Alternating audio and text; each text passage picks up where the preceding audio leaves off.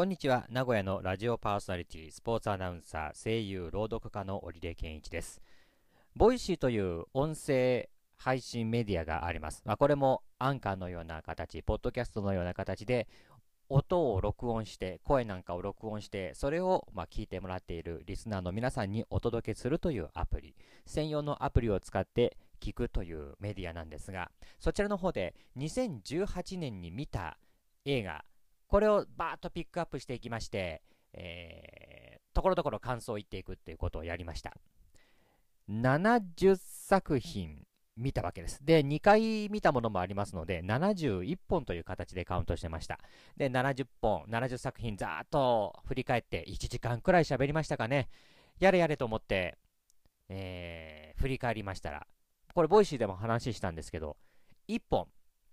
ブラックパンサーが抜けていまして、これはしまったと。で、僕はもうこういうことはきちっとやっておかないと気が済まない性格ですから、もう一回やると。で、今回このアンカー、ポッドキャストでは、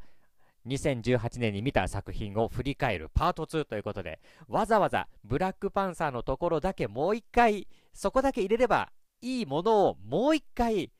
1からやっていこうと思います。ですので、ボイシーと同じような形になります。ただ、あの時にもう何を言っていたか忘れてますので、えー、同じところに引っかかると思いますけれども、えー、似たようなことで違うことを言ってるかもしれません。そして、せっかくアンカーでやりますので、その、まあ、映画の話をしながら、ところどころには、えー、その、各映画にまつわるエピソード、え主題歌とかね、そういったものを入れていければなとも思っております。えー、また、じゃあ、どうです？また1時間くらいになりますかねなるべくコンパクトに行こうと思っておりますけども、それでは、えー、織出健一が2018年に見た映画振り返っていきましょう。2018年1月2月に見た映画を振り返っていきます。えー、1月2月は、オリエント急行殺人事件、キングスマンゴールデンサークル、バーフバリ王の凱旋、勝手に震えてろ、嘘800、ガーディアンズ、デトロイト、羊の木、スリービルボード、犬猿、そしてグレイテストショーマンの11本です。ボイシーと全く同じなんですよね、ここはね。えー、まあ、ざっと振り返っていきますと、キングスマンは良かったですよね。えー、あの、パート2、2作目になりましたけれども、あの、キングスマンの真面目にやっているバカっぷりっていうかね、前作のあの、なんだっけ、光線を浴びてね、あのギブイットアップですよ。あの、CJ ルースでしたっけね。あの曲に合わせても、ものすごいなんか、バカっぽい、こう、みんなで、こう、殴り合っているし、あれ最高でしたけどね。それに続く続編ということで、まあ今回は、えー、まあアメリカを巻き込んでるみたいな感じになってましたけれどもね、えー、キングスマンありました。バーフバリですよ。やっぱり、このテンションでボイシーでも言ってた気がします。バーフバリはね、えー、全く知らなかった映画だったんですけども、これ1月9日に僕見てましてね、持ってかれましたね。ええ普段行かない映画館に行って見てきましたけど、今もね、え名古屋の方でも、えー、応援上映みたいな感じで、声出していいよみんなで盛り上がろうねみたいな、えー、ところもね、今年はありましたけれどもね、バーフバリね。そして、えー、勝手に震えてろ、ね、松岡真優。最高ですね、あの演技ね。えー突然なんかこう、ミュージカル調で歌い出すところなんていうのもね、あの、ぶっ飛んだ感じがしてよかったですね。えー、それから、えー、あ、3ビルボードですね。2月13日にやってまし、えー、見ましたけれども、これもね、やっぱり、アカデミー賞でしたっけ？これにこう、ね、シェイプボーターと、こう、どっちが？みたいな感じで言われていて、まあ、こちらはね、3ビルボードではなかったわけなんですけれども、えー、見てみまして、なるほど、なんか、ずしんとくるなというようなあ気持ちになりましたね、これもね。はい。そして、グレイテストショーマンね。これ、あのー、やっぱりこう、ボイシーでも振り返りましたけども、あのー、うちのサーカス団に来ないかいみたいな、こう、男と男とのこのやりとりね、えー、ショットバーなんかがスーッとこう動いたりとか、グラスがポンポンね、こう飛んでたりとかっていう、あの、えー、ミュージカルのシーンっていうのはね、えー、印象に残ってました。こうやってね、あの、振り返った時に、あ、ここ良かったよねっていうところっていうのがね、えやっぱり、自分の中では印象に残っている作品なんだなと思います。で、この僕が1月、2月に見た中でというところでは、まあね、あの、ボイシーの方ではこの、まあ、例えばキングスマンとかバーフバリっていうのはね、去年のあたりなので、ちょっともう、あのー、今年、2018年に入れるっていうのはどうかなとも思ったんですけれども、まあ、やっぱり改めて考えますと、やっぱり、ね、バーフバリは良いです。えー、それから、えー、スリービルボードもそうなんですが、やっぱグレイティストショーマンの、あのー、なんて言うんでしょう、自分の好きなミュージカルのシーン、あ、ここかっこいいな、かいいな、素敵だなっていうのがあればね、これもまた楽しいですけれどもね。あ、そうそう、グレイティストショーマンの、えー、ヒュージャックマンが、えー、シングの、ね、うっちゃんに見えてきてしょうがないっていう、そんな同じような話じゃないかなっていうのも思ったりしましたけれども。ということで、お、さすが、ボイシーよりもコンパクトにいけそうだ、1月、2月に見た映画お届けしました。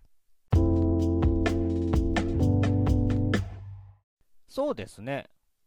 アンカーだと音楽流しますから、あんまりこの喋りのパートが長いと、だれてきますね。えー、だからこのくらいのペースで振り返っていくのが良いかもしれません。はい、3月、4月です。ここなんですよ。はい。15時17分パリ行き、そしてこの後にブラックパンサーを見た。これを抜かしてしまってたんですね。なんでこのリストを手帳へのね、メモのし忘れでした。はい。ここにブラックパンサーありました。それから、シェイプオブウォーター、ゴッホ最後の手紙、リメンバーミー、ちはやふる結び、ボスベイビー、ペンタゴンペーパーズ、最高機密文書、トレインミッション、ジュマンジ、ウェルカムトゥージャングル、クソ野郎と美しき世界、ウィンストン・チャーチル、ヒトラーから世界を救った男、パシフィック・リム・アップライジングと、こういった作品になっています。えーと、1、2、3、4、5、6、7、8、9、10、11、12、13作品にここはなったわけですね。はい。ということで、ブラックパンサー、ここ抜けてました。えで、えー、その前に見ている15時17分パリ行きっていうのも、これもね、えー、印象深かったです。フランスの列車テロ。で、これ、えー、実際にそのテロを防いだという人たちが、え演じているというところ。このあたりがね、やはり当事者にしか出せないような雰囲気っていうのもありました。え、そんな、えー、旅の途中でそんな綺麗な人と女の人と会ってんのと思って、あの人はどうもあの役者さんらしいということでね、え調べましたね、僕ね。確かハングオーバーにも出てる人だなっていう風にね、後から振り返りましたけれどもね、えー、これボイシーでは言わなかったことですが。えー、そしてその後に見たブラックパンサー、これかっこよかったですね。えー、あのボイシーの方でブラックパンサー忘れてなかったら、ここしっかり言ってるところでしたね。いやー、なんて言うんでしょう。黒人のしなやかさプラスその高度な文明のっていうところでありまして今までなかなか映画ではスポットライトが当たらなかった部分が当たってきた。そのあたりが今年去年あたりから続いている映画の流れかなって思いますね。はい。えー、そして、シェイプ・オブ・ウォーターね、アカデミーの賞を取った作品ですけれど、ね、あのー、これは、見てて本当不思議な作品でした。なんか、こう、純愛ものなんだけれども、やっぱり描かれてる世界が普通ではないというかね、えー、そんな感じでしたから、ちょっと不思議な感じがする作品、綺麗な、綺麗な映像だなと思いましたがね。はい。そして、えー、リメンバーミーもありましたね。それから、リメンバーミーはあのシシド・カフカさんとスカパラのあのスカーレンジで、えー、日本のリメンバー・ミーのイメージとは全然違ったな。日本のあの曲から思い描いていたイメージとは違うなっていう感じがしたっていう話しました。ちはやふる結び。これも松岡真優さん大暴走というですね、大好きでした。えーえー、これ、あの、ちはやふる三部作で、えー、その松岡真優さんが演じる、えー、女流王者、えカルタクイーンですね。この役回りっていうところが、えもうこの結びではそれほどこうそういう意味では重要ではないというか、いてもいなくてもいいっていうような立ち位置だったと思うんですが、そこをあの松岡舞さんの勝手に震えてろで見せた、こう、オタク妄想全開キャラっていうね、あれがここでも生きていたなっていう、そんな気がしましたね。えー、3月振り返ってるだけで3分半か。急げ。えー、4月は、以上です。以上じゃないな。えー、パチフィックリム、アップライジングありました。えー、これ前作で、大体その、ロボットものというところでの、美味しいところっていうのは大体やったかなっていう感じがしてまして、で、今回のアップライジングでは、あ、なるほど。こういう切り口にしてまた、えー、エモいっていうかね、あの、盛り上がっていくっていう、そういう、こう、キャラクターに感情移入ができるっていうような、そういう形に作っていったかなというような感じがします。はい。えー、ということで、えー、ここにブラックパンサーがあったんですね。だからその分時間も長なってますな。ということで、3月、4月に見た映画、振り返っていきました。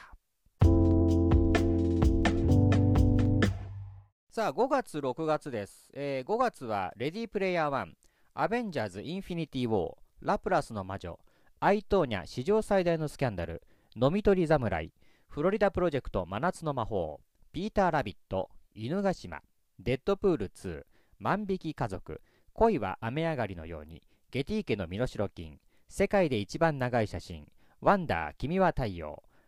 です。ここまでですね、5月、6月ですもんね。14作品でしょうか。えー、です。えー、レディープレイヤー版は本当にこう40代ぐらいにコンピューターゲームにズバッとハマった人たちが懐かしいって思う映画でした。そして内容としても、えー、80年代ぐらいの、えー、ストーリーを今こう作っていくとこんな感じになるのかなというような。だから本当に40代の僕らが見たあ当時の心が、まあ、大人になっても、まあ、少年や少女の心のままっていうような、そういう感じに懐かしがる映画。まあ、だから、自分がこう世界を救っていくんだみたいなところでヒーローやヒロインになっていけるっていうそういうようなあ感じでしたかね。それから、えー、フロリダプロジェクト、あその前にアベンジャーズありました。インフィニティ・ウォー。これね、とうとうアベンジャーズ、今のシリーズがこう終わりに向かっていくっていうところで、ラストシーンの衝撃ぶりったらありませんね。えー、もうおなじみのキャラクターがああいう感じになっていって、それでもまだもう一作あるというね、えー、ことなので、どうなっていくんでしょうね。えー、なんか日本が舞台らしいですけどもね、なんかそんな話もありました。そして、えー、フロリダプロジェクトに行きましょうか。えー、これね、なんて言うんでしょう、ボイシーでもちょっと話しましたけども、同じことですよ。えー、すごくやっぱり子供の、子供なの時ならではのその、何も知らなくてよかったっていう世界、本当に幸せな世界、そこからもうそういう時代が終わっていくんだ、えー、終わらざるを得ないんだっていう、それにずっと過ごしていくわけにはいかないんだっていう、本当に切ない、えー、映像になってました。ラストシーンがそんな感じになってまして。ですから、その前の、まあ、真夏の魔法っていうタイトルにもなっている通り、フロリダの夏っていう本当に温暖な、えー、気候、それからフロリダの色彩豊かな風景、これがやっぱり、あの、後半、ラストの、こう、寂しさっていうのに、こう、効いてくるんですよね。えー、それから、犬ヶ島。えー、これね、あの、アニメーション作品だったんですけれども、もう一回これ見たいなっていう感じがしましたね。一回見ただけでは本当に、えー、数々の細かいところをこう、見逃してるなっていう感じがしてましたね。そして、デッドプール2です。えもう、俺ちゃん大爆発。ね。えー、もうヒーローものはその前の時代まではどっかちょっと影を落とした暗い感じのヒーロー像っていうのがずっとあったわけですけどもこのデッドプールで前作です前作でドーンとこう突き抜けたバカキャラっていうところからのガーディアンズ・オブ・ギャラクシーであったりとかねその後の、えー、マーベル映画のこうちょっとこう明るめになった。それから DC の方ですか。スーパーマン、バットマン、あっちの方もちょっとね、こうひょっとすると、路線が変わっていったんじゃないかなというような、そのきっかけを作ったデッドプール、その続編だと僕は思っております。えー、それから、万引き家族はもうね、あの、すごく緻密な作品、どこにも隙がない感じの構成になってたなと思いましたけどね。という話、確かボイシーでしてます。えー、詳しいことはね、なんか、もう一回聞きたいなって方は、ボイシーもぜひ。えー、恋は雨上がりのようにってのもね、これ、ボイシーでもたくさん話したんですが、えー、この、なんて言うんでしょう、中年に差し掛かっているで、あの、ファミレスの店長、大泉洋さん演じてましたけれども、あの辺の戸惑いぶりがね、面白かったですよ。はい。というところですね。はい。えー、5月、6月の作品振り返っていきました。さあ、7月、8月の作品を見ていきましょう。ハンソロ、スター・ウォーズ・ストーリー、オーバードライブ、焼肉ドラゴン、ジュラシックワールド炎の王国、ブリグズビーベア、カメラを止めるな、未来の未来、ミッションインポッシブルフォールアウト、ウィンドリバー、そしてカメラを止めるな。2回目行ってきました。そしてオーシャンズ8、インクレディブル・ファミリーという11作品12本という形になります。ね、カメラを止めるな2回見てきたんですよ。まあ今年はやっぱりカメラを止めるなっていうのがこの8月以降、夏以降の映画、本当に話題になってましたね。今でも2018年が終わっていく今でもまだあの引っ張っているというそんな感じがしますがね。えー、見ていきましょう。ハンソロ、スター・ウォーズ・ストーリー、スター・ウォーズシリーズのスピンオフなんですけど、まあやっぱりね、ボイシーでも話しましたが、40年ぐらい前の作品、当時はもういろんな技術を使った世界観っていうのも、やっぱり40年経つと、そのファッションが、やっぱり前の時代のものになっていく。それをどう今の時代と合わせていって、えー、シリーズとして成立させていくのか。それから、えー、テクノロジー、あの制作をするテクノロジーにしても CG を使ったらもっとリアルにできるんだけれども、それをしてしまったらスター・ウォーズのあのイメージっていうのが多分損なわれてしまうので、そのあたりのバランスっていうのをやっぱりこのリブートしてからの作品っていうのは本当に気を使うというか、本当に苦しんでるんだなというような印象がありました。サーガについてはね、あの、エピソード、えー、ね、のあっちの本については。で、このハンソロも、まあ、えー、ハンソロとかこういうスピンオフについては多少そういうような、まあ、解釈がね、いろんな自由ができるわけですが、それでもやっぱり、スター・ウォーズという世界をひ、あのー、揃えていくっていうところは大変かと思いましたね。えーえー、ブリグズビー・ベア。ね。これは本当に、えー、詳しいことはボイシーでっていう感じなんですが、あの、えー、幼児向け番組を空想で作ってしまったっていう、この世界っていうのがすごかったですね。で、えー、エンディングも、まあ、それをこう受け入れてというところで、まあ、これ確か主人公自体も結局そういう形で、えー、成長していく、その自分の世界の楽しさっていうところからはやっぱり、ある程度はあの卒業していかなきゃいけないんだなっていう。まあ、子供の心を持っているっていうことはある意味大事なのかもしれませんが、それだけではもう大人になると生きていけないんだなっていう、そんな寂しさも最後ありましたね。はいえー、カメラを止めるなはもういいでしょう。はい。えー、未来のミライ。これも、あ、これは、あの、ボイシーの方では、あのー、舞台はちっちゃいのに奥行きが深いっていう、えー、今、思いつきましたが、うなぎの寝床的な 長屋的なっていうかね、いや、入ってみたら、なんか狭い感じしたけど、結構広い感じだねっていうような作品でしたね。まあ、詳しくはボイシーで。えー、ミッションインポッシブルフォールアウトはもうこれはもうそういうもんだ。もう楽しむんだっていうね。予告編通りのえヘリでそんなことすんのえそれもえトム・クルーズがやってるの？スタントなしですっげえ見てうわかっけーっていう、ね、それを楽しむ作品です。はい。えー、というところまあですね。はい。えーまあ、漏れたところはまたボイシーでもあフォローしてもらえればなと思います。まあ、やっぱ同じことを言うのはね、えー、という気がしますし、また、ね、エピソードエピソードで音楽なんかも入ってますからね、今日はそ、ね、今回こっちはそっちを楽しんでもらう感じでお届けしております。7月、8月に見た作品でした。9月、10月に見た作品です。検察側の罪人、タリーと私の秘密の時間、ザ・プレデター、愛しのアイリーン、クワイエットプレイス、クレイジーリッチ、音量を上げろタコ、何歌ってんのか全然わかんねえんだよ。プーと大人になった僕、若女将は小学生、そしてデスウィッシュの10本です。えー、愛しのアイリーンです。はい。ボイシーでも話しましたけれども、今年の、えー、助演女優賞、日本人、おばちゃんバージョン。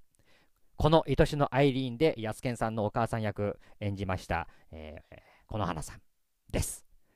えー、すごいんです。開演というか、どんどんどんどん、なんて言うんでしょう。あの、アイリーンっていうフィリピンから連れてきた嫁さんが来たことによって、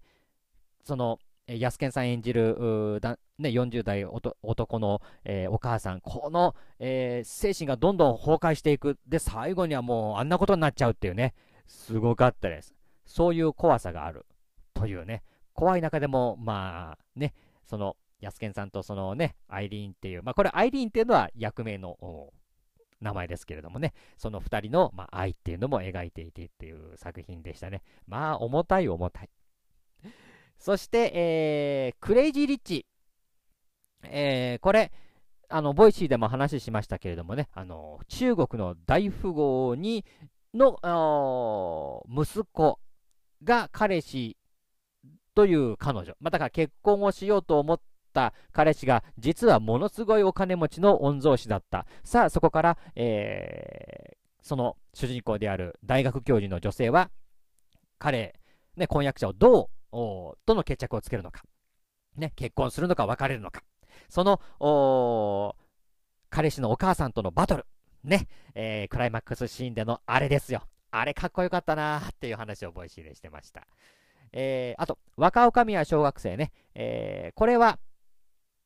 結構、なんて言うんでしょう。あの、振り返って、後から、 Voicy録り終わって、もう一回こう、思い出してみたら、結構えぐい作品というか、小学生の女の子に結構、まあまあなきっついことがね、まあ、序盤でもね、あの、両親なくすから怒るし、本編の中でも、うーわ、それ出てくるみたいなあ感じになりまして、どこまできつい環境にこの女の子を置くんだ。そして、それをなんてけなげに乗り越えていくんだっていう、そういう感じがしましたね。はい。えー、という9月、10月に見た作品の中から印象に残ったものをピックアップしていきました。はい、11月、12月です。バッドジーニアス、危険な天才たち、ベノム、ボヘミアン・ラプソディ、ジュー、ボーダーライン・ソルジャーズ・デイ、スマホを落としただけなのに、ヘレディタリー、継承、くるみ割り人形と秘密の王国、来る、斬、シュガーラッシュオンライン、そして暁に祈れの12作品です。バッドジーニアス、危険な天才たち。これはね、見ていて面白かったですよ。あの高校生がカンニングを、どうやってやる、どうやるかっていうような、だんだんそれが大きくなっていって、その大きさっていうのが実はもう計画穴だらけっていう感じ。あの僕が見ていても、それはきついんじゃないかっていう力技で、えー、計画を立てていくんですが、案の定崩壊していくんですね。で、そこからこう逃げる。逃げるんだけれども、もう、万事休すなんですよ。どう見たって。えー、っていうような、あところがやっぱり面白かったなと思いましたね。えー、もうその後、あの万事休すになった後っていうところも実はこれ見どころありますけどね。えー、ボヘミアン・ラプソディ、これも、えー、11月13日で僕見てますが、秋から本当にこのクイーンのこの作品っていうのはまだ今でも、えー、話題に上っているっていう作品ですよね。まあ、えー、ライブの映像っていうのが圧巻でした。え、全くその内容を知らずに僕は見ていますので、全部映画をね。こんなにライブシーン続くのっていう、もう感動というか興奮しっぱなしでした。え、という作品でしたね。それから、えー、スマホを落としただけなのにって、これ、 Voicy では言ってなかったかな。えー、まあ、あの、最悪の目が全部揃ったら、ああいうことになるなって思いました。ね。そして、ヘレディタリー継承、これですね。このホラー、怖さ。その怖さっていうのも、なんか、得体の知れない化け物が出てきて、うわー怖い、そっから逃げるっていう感じじゃなくて、さっきも言ったように僕はこのお話っていうのを全く知らないで見て、あの、スクリーンにこう、相対するわけですから、どうなっていくのこれ？どこに向かっていくの？そして、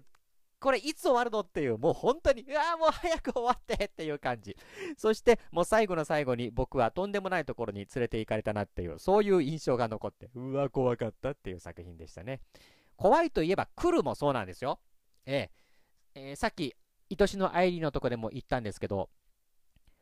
助演女優賞、おばちゃん、日本のっていうのの、この来るの柴田理恵さん。これが素晴らしい演技。もう、バラエティ番組で見せる柴田理恵さんの表情とは全然違うというですね、えー、ヘレディタリー継承とは全く違った怖さ。まあ、ホラーっぽいっちゃホラーっぽいんですけど、っていう感じではない。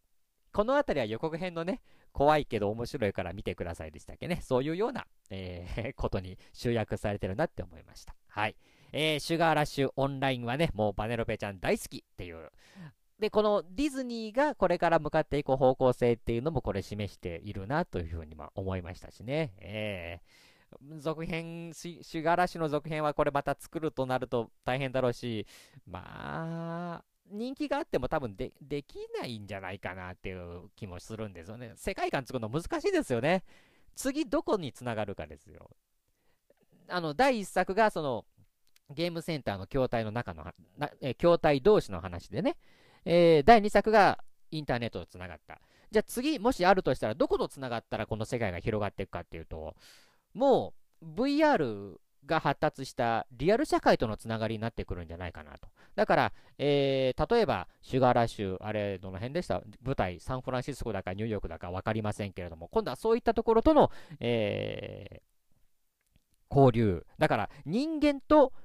ゲームキャラの交流っていうことになっていくんだろうなと思いますが、それがなんかこう、身近に感じられるようになるためには、現実、現実世界の VR がもうちょっとこう発達して、おなじみのものになっておかないと、この第3作っていうのは難しいかもしれないなって勝手に思っております。以上、11月、12月に見た作品振り返っていきました。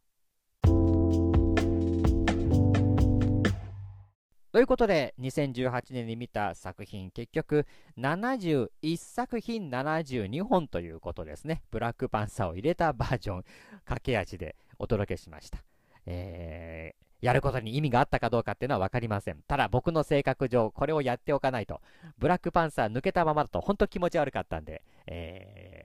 ー、やりました。で、これがポッドキャストということで、えー、皆さんにもお届けできるということになったわけですね。えー、このポッドキャストの形、アンカーの形もそうですが、えー、 Voicyというのもね、やっております。そちらでも、えー、そちら毎日、え、音、声による更新というのはずっとやっておりますので、えー、ぜひ、 Voicyというアプリをダウンロードして、オリレー検一チェックしていただければなと思います。大体やっぱ70本台、70本に届くか届かないかぐらいっていうのが年間ですかね。まあ、1週間に1本、だから50本を目標、まあ、52週ありますけれども、まあ、50本というのは、まあ、例年、毎年これでクリアできても、8年目クリアできましたかね。はい。さあ、まあ、多分来年も同じような形でやっていきますけれどもね、また来年の今頃にはこういった形で振り返っていくことができればなと思っております。ということで、駆け足で、誰がどこまで付き合っていただけたかは分かりませんけれども、ここまでお付き合いいただきましてありがとうございました。織出健一でした。これ、いつでも聞けるっていう状況なので、こういった挨拶はそぐわないかなというふうにも思いますが、一応、皆様、良いお年を。